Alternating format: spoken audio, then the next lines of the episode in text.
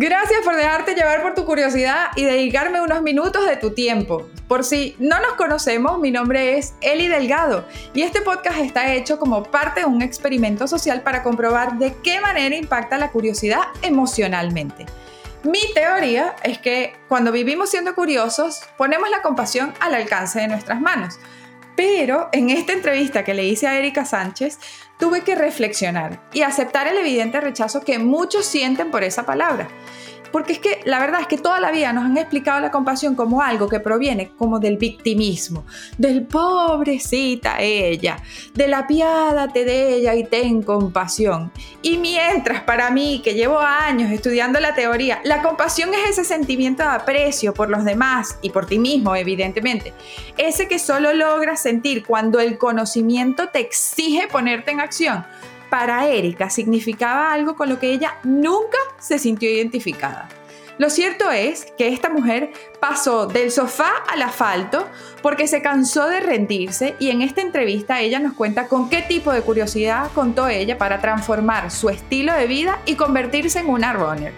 Bienvenidos a este episodio de Solo por Curiosidad, del que yo salí con zapatillas puestas y tachando excusas, porque si te voy a decir algo, de aquí mínimamente salimos moviendo los pies. Que lo disfruten, solo por curiosidad. Bienvenida, Erika, ¿cómo estás? Muchísimas gracias, Eli. Muy bien, estoy muy bien, encantada de estar aquí contigo. Pues muchísimas gracias, porque esto es un experimento. Realmente yo no soy entrevistadora, tú que eres periodista, ya seguro me das tres vueltas a mí. No, hay cosas que muchas veces nos vienen intrínsecas, que no hace falta que, que hayamos estudiado o que hayamos aprendido para eso. ¿eh? Ya, ¿eso fue para ti el running, que venía como intrínseco o lo conseguiste por pues, búsqueda?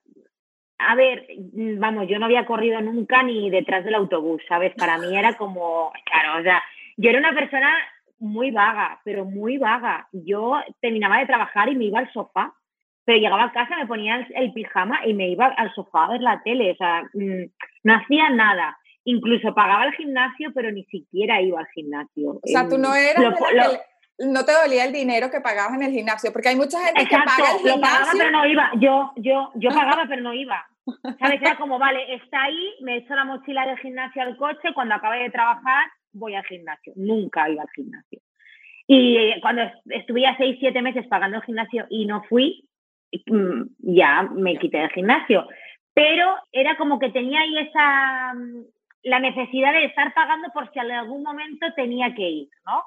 Entonces, cuando yo me dejé, dejé el gimnasio, ya no tenía ninguna excusa de ¿qué hago ahora? O es que estoy trabajando y no puedo ir. No tenía excusa porque ya no estaba pagando nada.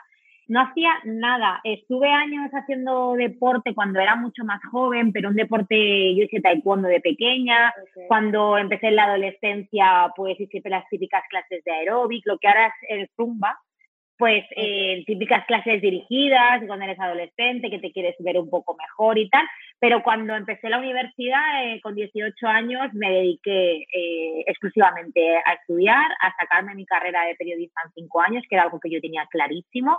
Cuando acabé la carrera, me puse a trabajar justo nada más acabar la carrera y lo que yo quería hacer currículum y trabajar en como tocar todos los palos del periodismo para saber a lo que yo me quería dedicar, porque yo desde que era pequeña quería ser periodista para trabajar en un periódico. Entonces, cuando empecé a trabajar en un periódico en las prácticas de la universidad, me di cuenta que aquello no era para mí, porque era un horario eh, muy esclavo.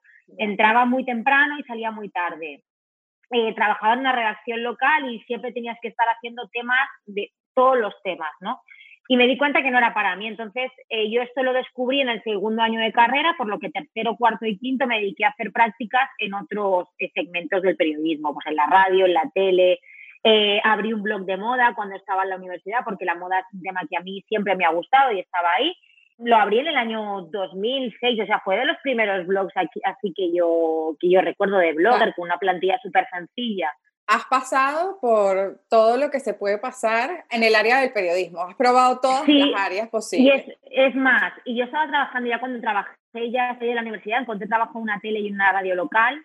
El trabajo no fue bien, la empresa cerró y nos despidieron eh, después de estar un tiempo en un ERE. Ahora que están tan de moda los ERES, por desgracia, en aquel momento, que fue antes de la crisis de 2007, también se pusieron de, de moda. Y yo decidí que cuando la empresa prescindió de mí y me dio todo el dinero que me debía, eh, me cogí la maleta y me fui a trabajar a Madrid, a Barcelona yo sola, agencias de comunicación de moda, porque aquí donde yo vivo, en Alicante, el tema de la comunicación de moda no está tan arraigado. Entonces, las mejores agencias y todos los clientes están con agencias de Madrid. Y estuve, me fui para dos meses a Barcelona, estuve cuatro en Barcelona y de ahí me fui a Madrid, estuve casi dos años trabajando en una agencia de comunicación de moda en Madrid. Y bueno, y de ahí yo todo esto era focalizándome en mi trabajo. Yo, mi persona, mi aspecto físico, mi ocio, no existía. Y cuando, ahora volviendo al inicio de lo que me estabas contando, de que volvías y te sentabas, salías de trabajar y te sentabas en el, en el, en el sofá, o sea, tú, primero, eras, eras, eh, ¿tenías sobrepeso desde pequeña o siempre fuiste una, una niña con sobrepeso? Siempre. Yo recuerdo estar a dieta desde los 10 años. Recuerdo que mi madre me llevaba, sí, 10, 12 años yo ya tenía las dietas en la nevera con el típico pollo a la plancha, el pescado a la plancha y la piña. Yo ya eh, eh, crecí con eso, yo ya crecí con no puedes comer de esto porque tu cuerpo no reacciona bien, no te sienta bien, eres una persona grande.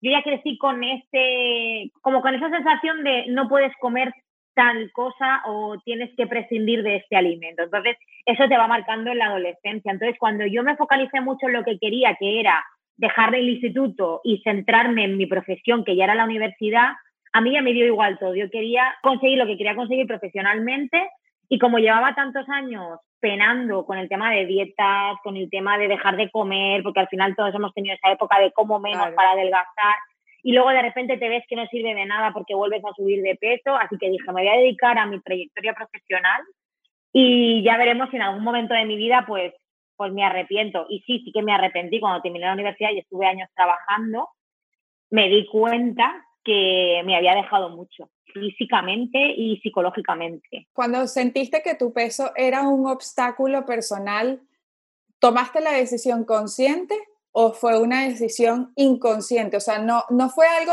tú te dedicaste al trabajo conscientemente diciendo, como no puedo con mi área personal, mejor la olvido.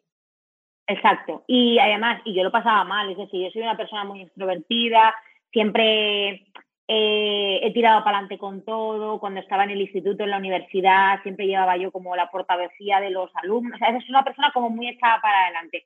Pero luego tenía cosas, como todos, ¿no? Que o te mirabas al espejo, incluso cuando ibas a comprarte ropa, que dices, ¿qué está pasando? No soy yo, no me reconozco. Pero como estás en ese bucle que no sabes cómo salir, al final te sigues moviendo por la inercia y dices, bueno, pues mira, esto es así, yo toda la vida voy a ser así grande, no puedo hacer nada porque pues ya me he dejado y esta soy yo y tengo que convivir con lo que soy yo, que no me gusta, pues durante toda mi vida. Ese era mi pensamiento, ¿eh?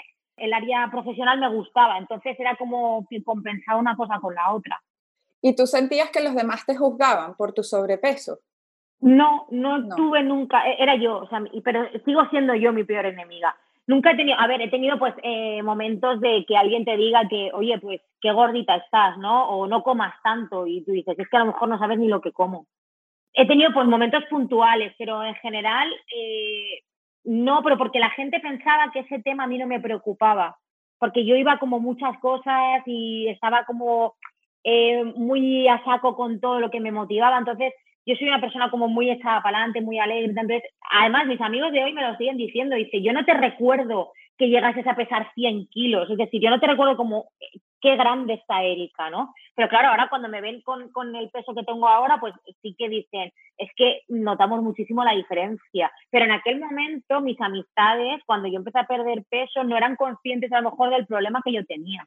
Claro, es que tu pantalla emocional era mucho más grande que realmente lo que se veía hacia afuera. O sea, tú eras la amiga gordita de todos que en realmente eres tan amiga y eres tan buena persona y te divierte tanto y tienes tanta motivación y eres tan alegre para los demás que nadie es capaz de ver tu sobrepeso, solamente lo estás viendo tú.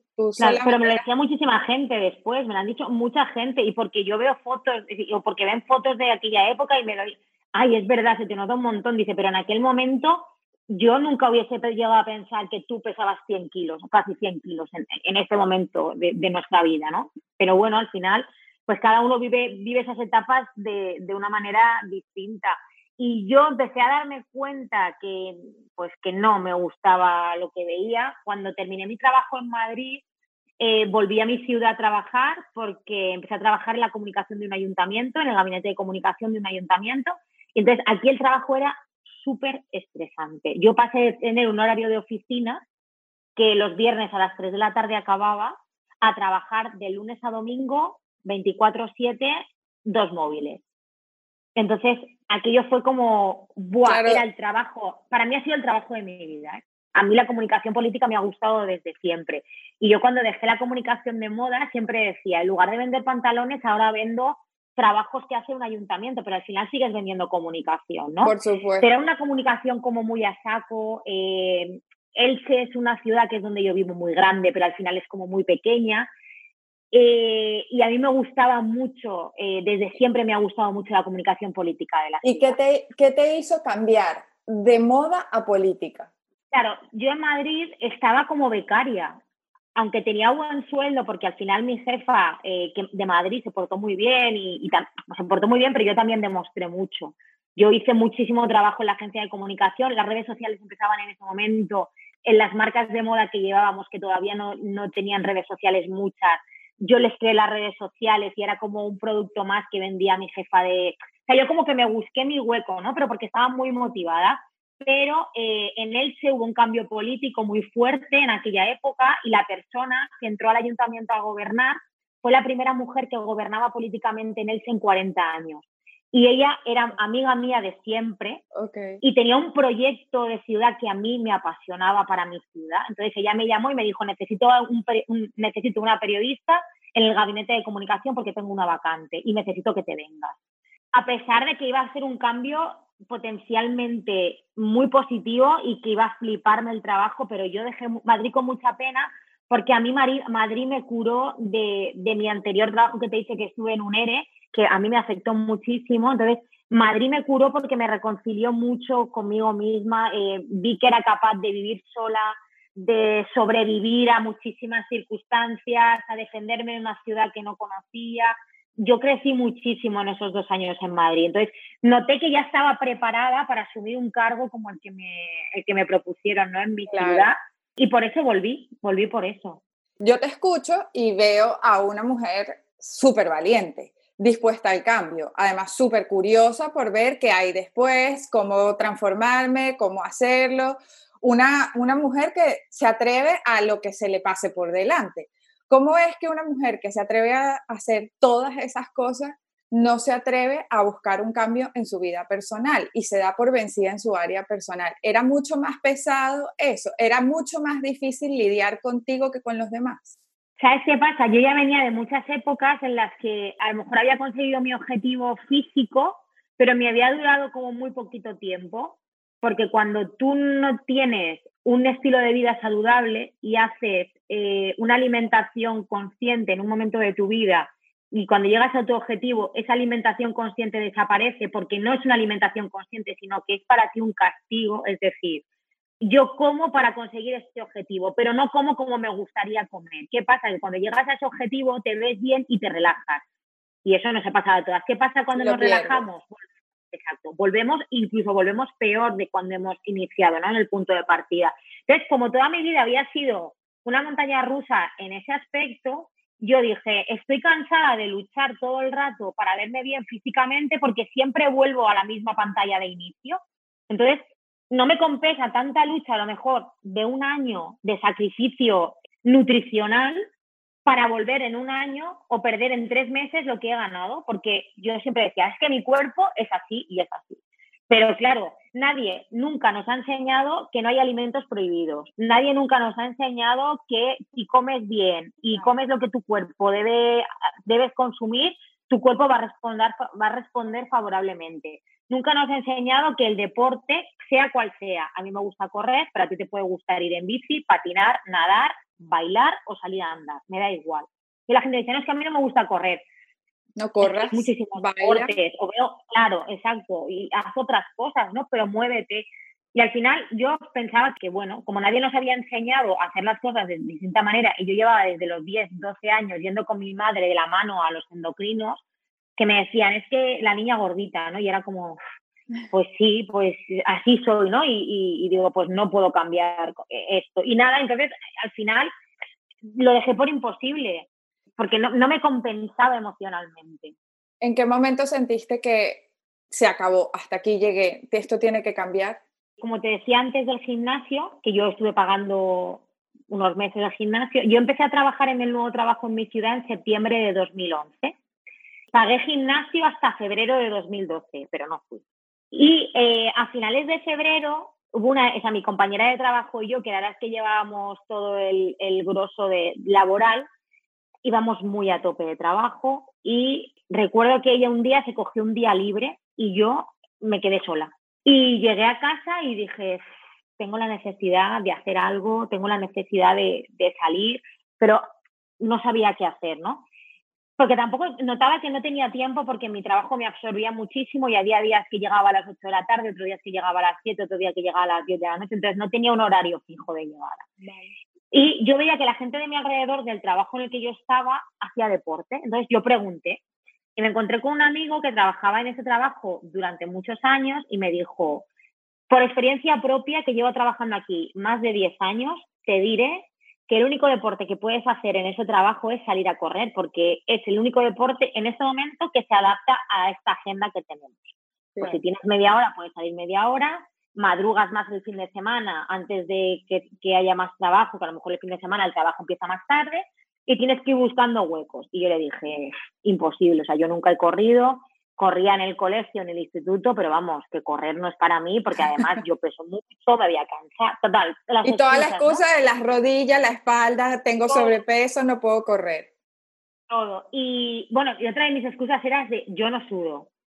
O sea, era como me da asco sudar, era como yo me da verme sudada, ¿no? Era como esa, yo decía mucho eso y el otro se reía. Pero era porque tú te veías esa imagen y no te gustaba. No, porque yo como que no me veía corriendo, ¿no? Si era como, pero ¿cómo voy a salir yo a correr? Si salgo a andar y me aburro, bueno, que no salía a andar, pero yo decía, si cuando voy andando me aburro, ¿sabes? No me, no me interesa. Y un día, un día que hubo muchísimo trabajo, llegué a casa tan agobiada que dije, me voy a, voy a salir y voy a correr un poquito. Total, que me puso lo primero que pillé, o sea, ropa de, de, deporte que tenía yo, que eso no era ni de running ni de nada, y salí, pero que además salí a la calle y ya me puse a trotar como si llevase corriendo toda la vida. Sí, sí, porque era como necesito desahogar, era como una sensación de necesitaba liberar porque había sido un día horrible. Bueno, a los 10 minutos estaba en casa, roja como un tomate, además recuerdo que la camiseta que llevaba era roja, que aún la guardo, porque además fue la camiseta de mi primera carrera, Hace poco subí una foto de mi primera carrera y de la camiseta roja. Pues esa camiseta fue la primera que yo me puse aquel día porque además era una camiseta de mi marido, que yo, a mí, yo no tenía ropa de chica que me viniese de deporte y salí. Y a los 10 minutos llegué y dije, correr, o sea, mm, me ahogaba. Me, me, acuerdo que me crucé con un señor que no se me olvidará la cara que me puso como, como diciendo, ¿Dónde vas? Porque además me metí por una zona toda llena de cuestas y yo iba como en la cuesta de no pares, no pares. Pero bueno, es que era horrible. Y cuando llegué a casa dije, no salgo más a correr, esto no es para mí, me he confundido. Yo pensaba que sí que podía hacer algo de deporte, pero no. Entonces, claro, cuando mi compañero de trabajo se enteró de la locura que yo había hecho, me dijo, estás loca, no puedes hacer eso porque te puedes lesionar, ya no es que te, que, que te ahogues, es que te puedes lesionar y él que, que, se dedicaba también a la parte de running, que llevaba entrenando toda su vida y que había estado con entrenadores y controlaba muchísimo el mundo del running, me preparó un plan de entrenamiento muy básico, el típico correr andar que hacemos todas cuando empezamos, y me lo puse en la nevera. Pero espérate un momento. Pero espérate un momento, porque de llegar a tu casa y decir, más nunca vuelvo a salir, pero es que estuve 15 días sin salir, ¿eh? O sea, estuve 15 días sin salir. A mí mi amigo me dio el plan y me dijo, toma, esto lo tienes que hacer cuando salgas a correr. Y yo lo dejé ya abandonado y dije, no, no, no. Y tardé como 15 días en volver a plantearme ponerme las zapatillas. Pero ¿qué te hacía plantearte volver a poner las zapatillas? ¿Era netamente el agobio que tenías del trabajo? ¿O era algo...? ¿Sabes lo, lo que hizo volver a ponerme las zapatillas? Fue que me había dedicado 15 minutos, aunque fueran de agonía, para mí. No llevaba móvil, no llevaba la cabeza nada del trabajo. Me dediqué a mí misma 15 minutos. 15 minutos, que eso fue lo que me hizo analizar y decir, es que hace años que no dejo todo y me voy yo sola a la calle a hacer algo. Entonces dije, si la excusa para hacer eso es aprender a correr, vamos a ello. O sea, tú sin querer, sin saberlo, estabas buscando recuperar tu vida personal, planteándote hacer lo que fuera, si fuera correr, si fuera bailar, si fuera lo que fuera, tú estabas buscando la manera de rescatarte a ti misma, sin saberlo. Sobre todo, correr no fue, porque yo empecé andando muchísimo y yo trotaba un poquito, entonces, pero era esa sensación de libertad de salgo de casa sin nada. Salgo de casa, soy yo. Yo Claro, en aquel momento yo no llevaba ni reloj GPS, eh, el móvil era solo con el email, el WhatsApp y poco más, o sea, no, no llevábamos todo lo que llevamos ahora. Yo tenía un iPad y me ponía el iPad y me iba, no me llevaba ni el móvil. ¿Y sentía, qué sentías cuando salías a correr? Además de ese espacio personal, ¿te daba vergüenza con los demás? ¿Sentías, no te importaba que te vieran? ¿Qué sentías cuando salías a correr yo, en ese momento? Yo salía muy tarde, muy, muy tarde, para que no me viera nadie, porque me daba una vergüenza horrible. Yo decía, pero ¿cómo me van a ver correr con este culo tan gordo que yo tengo? O sea, pero esa era mi sensación, ¿eh? Me pesa el culo, no quiero que nadie me vea.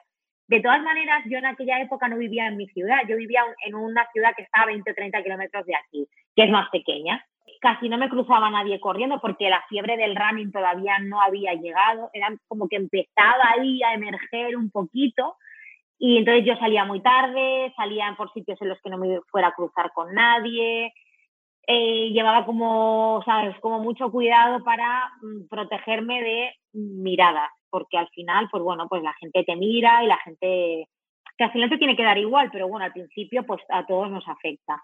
Y a mí me daba muchísima vergüenza, me daba una vergüenza enorme, pero sobre todo porque yo lo que yo estaba haciendo para mí no era correr, era arrastrarme, porque yo pesaba muchísimo, y ya te digo, la sensación de que me pesaba mucho las piernas, de que me ahogaba, que no sabía respirar, me ponía roja, ¿no? Entonces, eso mezclado a la sensación de sí, es que estás haciendo algo de deporte. Y yo decía, pero ¿qué deporte? es que si me ves, doy pena, ¿sabes? Y tenías esa vergüenza de que no me vea nadie, que nadie me ¿Sientes que lo hacías por pura curiosidad de ver qué sentías? ¿O sientes que lo hacías por pura, por pura necesidad de desahogar y ya está? Mi curiosidad siempre estaba en saber si iba a ser capaz de hacer algo por mí misma, para mí misma, no para los demás. Que yo llevaba mucho tiempo haciendo cosas para los demás o sea, lo hacías por tu curiosidad era la respuesta a la compasión que tú necesitabas tener contigo. claro, yo necesitaba hacer algo que a mí, como que me costara trabajo, pero solo fuera para mí. Porque yo me, daba, y yo, y yo soy así, soy una persona que me atrevo con todo lo que tú me propones, sí a todo, o vamos a hacer, sí, sí, sí, sí. Pero cuando es para mí es como, voy a poder hacerlo, o sea, me sube, pero me sigue pasando, ¿eh? me surgen como muchísimas dudas. Por ejemplo, con Maldito Running, el paso del proyecto online a un lugar físico aquí en mi ciudad. Maldito Running es la empresa que Erika creó recientemente que hacen asesorías y es un espacio físico para entrenamientos y running, para que podamos entender de qué va. Pero simplemente decirte que para yo ponerme en ese proyecto, eh, mi socia fue la que me dijo, vamos a abrir el local, porque yo a lo mejor sola no hubiese dado ese paso. ¿Vale? Entonces yo necesitaba en aquel momento como demostrarme que yo era capaz de hacer cosas por mí misma. Para yo leí, leí, en uno de tus posts que dice, me cansé de rendirme cuando las cosas dependían de mí. O sea, me cansé de, pues que cuando todo era, o sea, necesitaba dar, tú necesitabas dar el todo por el todo, tú estás acostumbrada a rendirte. ¿Tú sientes que eso te lo hubieran podido enseñar desde pequeña? O sea, si te hubiesen enseñado a ser curiosa desde pequeña contigo misma, eso hoy en día no sería así. Sí, no, porque yo me hacia mi educación, yo ahora con los años y viendo ¿no? la educación de mis padres, a mí mis padres siempre me han educado como en él, lo tienes que dar todo para ti, pero cada uno va, va tejiéndose su personalidad y con las circunstancias que le vienen en la vida. Y bueno, al final, pues yo venía de una adolescencia como un poco complicada, entonces pues te vas cerrando, ¿no? Y te vas diciendo, eh, como mi imagen no me gusta, pues yo voy a fortalecer otra parte de mí que a lo mejor la gente no tiene, que era lo de como tirar para adelante con, con todos los proyectos del instituto, de la universidad, ser como la portavoz de mis compañeros, ¿no? Eran como causas como muy grandes que tapaban lo que hablábamos antes, aquellas cosas que a lo mejor no te gustaban tanto, ¿no? Creo que sí que me han educado la curiosidad, sobre todo porque yo ya a los ocho años tenía claro que quería ser periodista. Yo quería ser periodista para contar las cosas como yo creía que eran, no como se mostraban, ¿vale? O sea, yo siempre quería saber por qué pasaban esas cosas. O sea, desde pequeña fuiste, fuiste curiosa, pero no contigo. No, no conmigo, no conmigo. Y, y sigue pasando, ¿eh? Yo soy como, voy a mil cosas de, de, de, todo lo que me interesa, pero a lo mejor para mí voy como un poco más lenta. ¿Y cuándo decidiste que eso no iba a ser así? Porque cuando tú dices, me cansé de rendirme, cuando las cosas dependían de mí, y empezaste a ser curiosa contigo y a buscar el running y hacer todo esto, ¿qué sentiste cuando lo lograste? ¿Qué sientes hoy en día cuando tú misma dejas de juzgarte y tu curiosidad te lleva a sentir suficiente autocompasión como para decir, lo voy a hacer? Yo no sabía que era capaz o que lo que yo estaba haciendo de correr y andar era beneficioso para mí hasta que me presenté a mi primera carrera de running. Ahí fue como, necesito hacer algo que me demuestre a mí misma que los tres, cuatro meses que llevo haciendo algo de deporte están sirviendo para algo. Y entonces me apunté a una carrera de 5 kilómetros, porque me dijeron que era una carrera que me iba a gustar mucho, que era muy fácil, que iban mis amigos, que bueno, historias. Cuando llegué, la carrera eran todo cuestas así. Madre de Dios. Desde el kilómetro uno eran así. Y en el kilómetro tres y medio dije, bueno, aparte de que iba la última, dije, me voy. Me, no, le dije, termino. Termino porque estoy sufriendo, y mi compañero, que era el que me inició en el running y el que ha estado entrenándome hasta hace como dos años, que además es, somos muy, muy amigos, él me decía, pero no te lo puedes dejar, te puedes hacer cinco, o sea, has entrenado para ello. Yo no te estoy diciendo que hagas cinco en un tiempo determinado, simplemente acaba la carrera. Y bueno, cuando llegué a meta, la última, me di cuenta que era la primera vez en mi vida que estaba orgullosa de algo que yo había hecho por mí misma. Y dije, me ha gustado, o sea, he, sufrido, sí, pero es que estoy haciendo una actividad física con la que aún no estoy familiarizada. Es normal no estar en la zona de confort, ¿no? Pero, ¿qué me ha aportado de más? O sea, me he presentado una carrera que yo no sabía ni que existían las carreras. Me he enfrentado a un clima en el que yo era totalmente extraña, porque yo no sabía cómo iban las carreras, cómo funcionaban, que había un tiempo para acabar la carrera todo lo que ahora nos parece como normal a la gente que corremos, ten en cuenta que hace ocho años no había muchas carreras como hay ahora. Claro. Eh, tampoco había muchas mujeres como yo en las carreras. Entonces, yo me veía como nadie me ha dicho nada, no me sentí juzgada en ningún momento. Eh, has llegado a meta tú sola, nadie te ha, regalado, te ha regalado nada, lo que has hecho estos tres meses por ti te ha dado este fruto yo ahí me cambió el chip y dije, a partir de ahora, el running me tiene que servir de impulso a otras cosas que yo en la vida no soy capaz de hacer porque me estoy cerrando por mí misma. Entonces, lo que fui haciendo es que a partir de julio de ese año, del 2012, que es cuando yo hice mi primera carrera, yo cogí el calendario hasta final de año y decidí que iba a hacer más carreras cuando pudiera o cuando la distancia de las carreras me lo permitiese. Y sobre todo mi objetivo era hacer un 10K antes de que acabara ese año, para no dejar de entrenar y para tener siempre como una motivación alta. O sea, utilizaste literalmente la, la, necesidad personal para buscar un espacio para crearte a ti misma, literalmente. Y además, eso que, eso que hice en aquel momento lo sigo utilizando ahora. A mí la gente me dice, es que no descansas nunca. Yo siempre tengo un reto. O sea, como no tenga un reto, yo me relajo. Y a mí la sensación de estar relajada no me gusta, porque a mí la relajación me anula la motivación. Entonces, Pero si la relajación no te gusta porque te recuerda quién eras antes. Pues a mí siempre me dice la gente, ¿y tú cómo te motivas? Y yo siempre digo lo mismo, yo me fijo en mi yo anterior y pienso que no quiero llegar otra vez a ese yo anterior. Entonces mi motivación soy siempre yo por ejemplo, ayer tarde tenía que hacer 10 kilómetros desde el domingo, pero el domingo estaba súper cansada y no lo hice. Y ayer estaba en la misma dinámica. Y luego pensé, o sea, con todo lo que has pasado en tu vida, ¿qué es una hora de entrenamiento?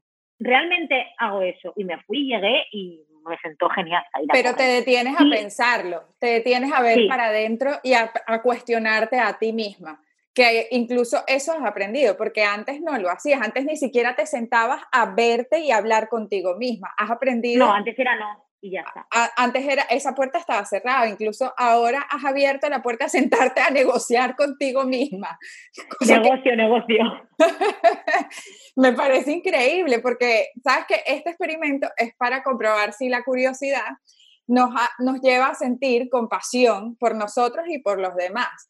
Y muchas veces es difícil verlo porque, porque la curiosidad se traduce en hacer cosas por simple felicidad. O sea, esto me motiva a verlo y lo voy a ver. Y muchas veces ni siquiera nos damos cuenta que esa búsqueda ni siquiera responde a eso que nos gusta, sino que está respondiendo a algo que no sabemos que está, como es en tu caso, estaba respondiendo a una necesidad personal escondida, detrás, que tú ni siquiera la habías visto. Y tu curiosidad es lo que ha hecho sacarlo a flote y salvarte a ti misma, pero no te diste cuenta en un primer instante. Y a mí me, me agrada escucharlo porque es un experimento hecho para esto y bueno, tú eres una, una más que comprueba la, la situación.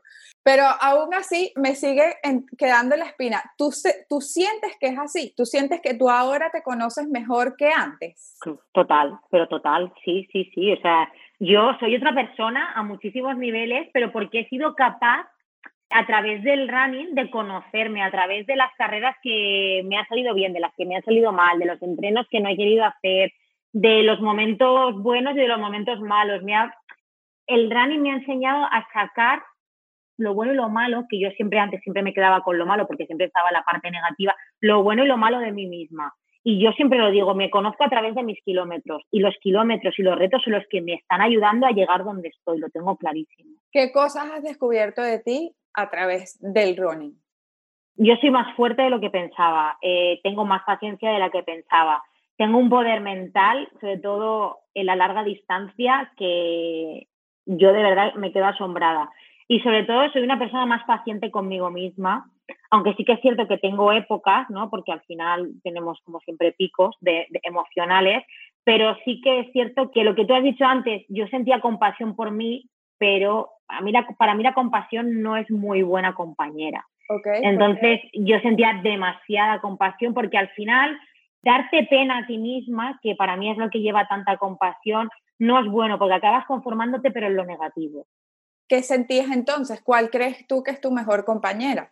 Yo creo que la fuerza interior en este momento es mi mejor compañera. Y el ser capaz de eh, retrotraerme a momentos importantes de estos últimos ocho años en los que me han dado como un empujón que necesitaba en un momento determinado, impulsarme en ellos para seguir adelante. De si he sido capaz de superar esto o de estar eh, cuatro meses de mi vida eh, superando para una carrera y superando obstáculos a muchos niveles y he conseguido llegar a esa carrera que para mí era durísima y lo he superado con éxito, al final eso te tiene que servir para algo, no solo para tener una medalla colgada en, la estantería de casa. Claro, pues y eso es lo que yo hago.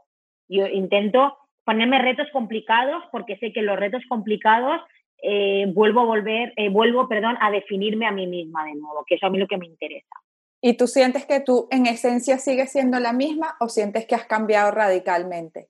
Hay una parte que sigue siendo la misma, a lo mejor queda un de esa parte, ¿vale? De inseguridades, de fantasmas.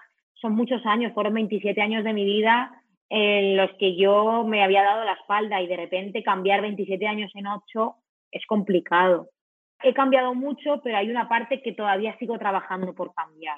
A mí hay una parte todavía que, por ejemplo, hay una parte nutricional que todavía me da miedo. O sea, yo soy incapaz de llevar mi propio menú nutricional siendo consciente de que sería capaz de llevarlo. Porque sé comer, me han enseñado a comer, eh, sé lo que mi cuerpo necesita y sé cómo enfrentarme a, la comida.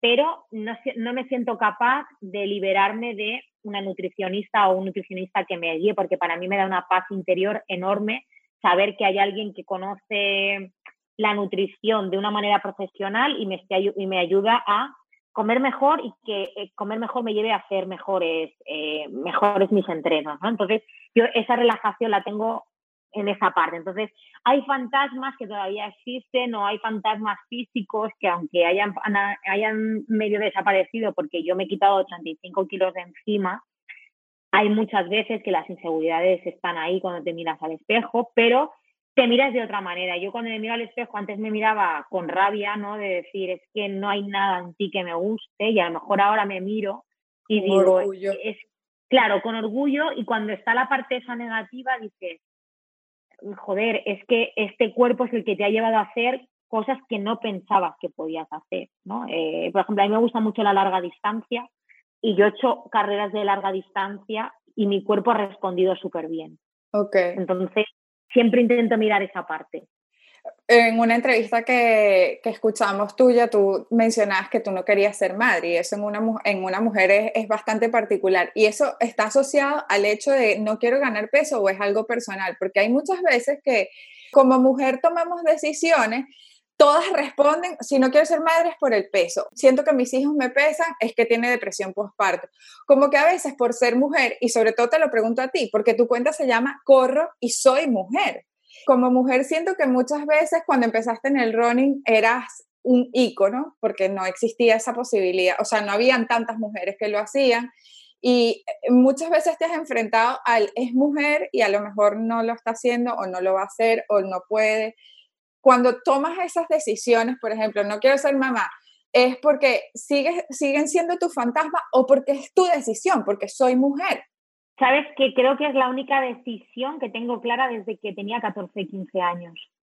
La tuve clara en aquel momento, no me motivaba ni me, ni me motiva el tema de la maternidad, no es algo que me llame la atención, no me produce curiosidad.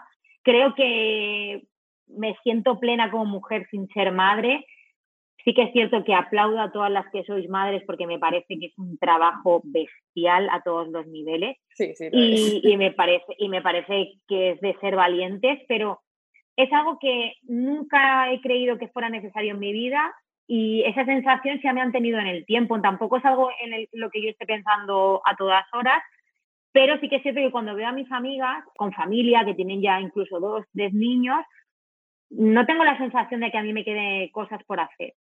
Pues entonces esencialmente sí eres la misma, porque a pesar de que has cambiado muchas cosas de ti, hay cosas que sí tenías claras. Desde, desde mi mirada, yo ahora, por ejemplo, que soy madre, yo admiro mucho más a las mujeres que son capaces de decir este tipo de cosas, porque hay muchas que se callan y siento que eso te lo da el tiempo. ¿Tú siempre fuiste capaz de decirlo así abiertamente? ¿O en alguna vez tú le preguntas a mis amigas, no, no, tú le preguntas a mis amigas, a mis padres, a cualquier persona que me conozca un poco y te dirá, Erika, Erika jamás se quedará embarazada. O sea, lo tienen clarísimo, pero porque eh, lo ven como normal en mí, pero porque yo siempre, eh, pero aún cuando pesaba mucho o cuando pesaba poco, yo creo que, eh, mira, el peso a día de hoy, si pasase, si yo tuviese que ser madre, creo que serían unas cosas que me preocuparía, porque yo conozco mi cuerpo y, sé dónde, hasta dónde puede llegar, pero creo que tengo las herramientas suficientes para,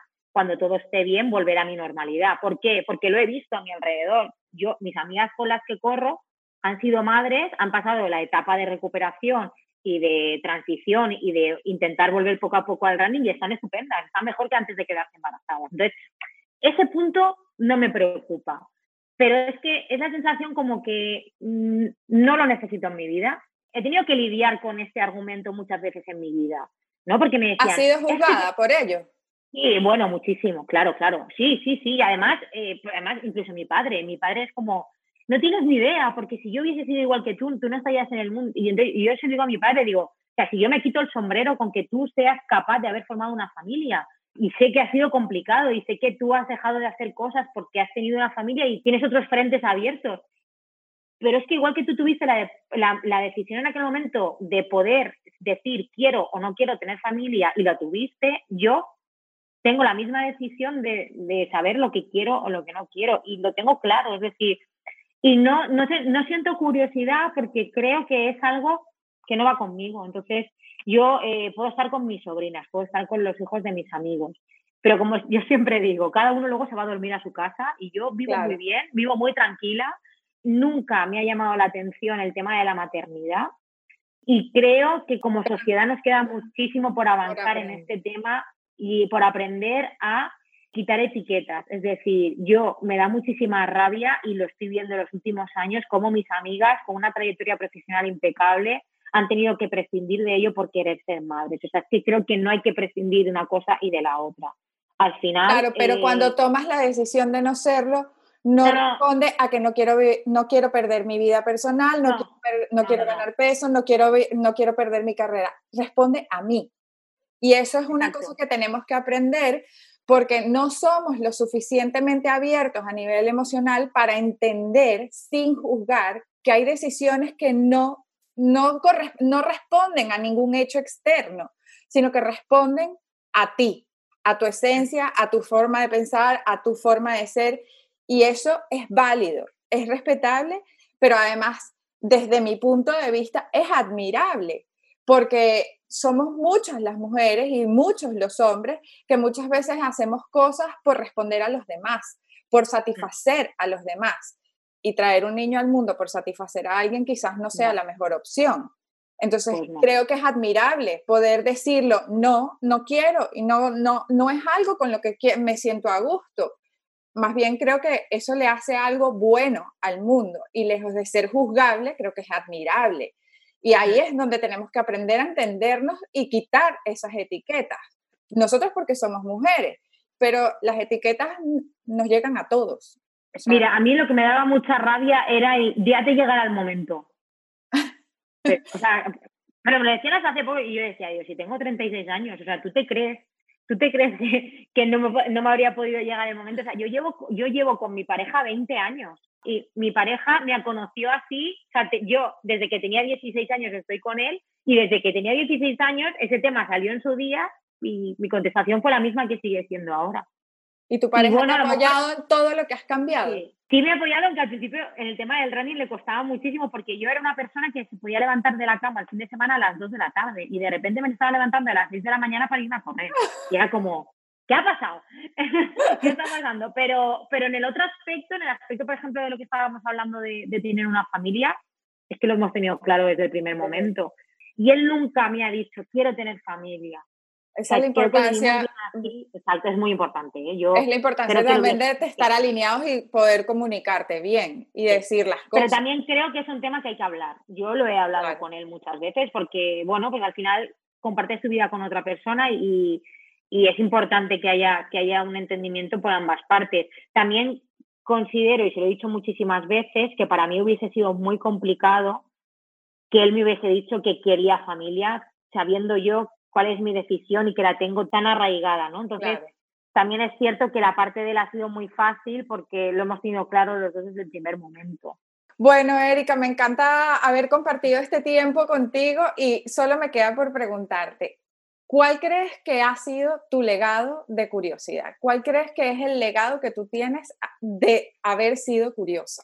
Bueno, la curiosidad me está llevando a descubrir todo lo que soy capaz de hacer y lo que me queda por hacer. Y para mí, el, lo que me queda por hacer, esa coletilla, mm, me puede servir para toda la vida, de aquí hasta que me muera. ¿Y por qué sientes curiosidad ahora? Después de haber pasado todo lo que has pasado, ¿por qué sientes curiosidad ahora?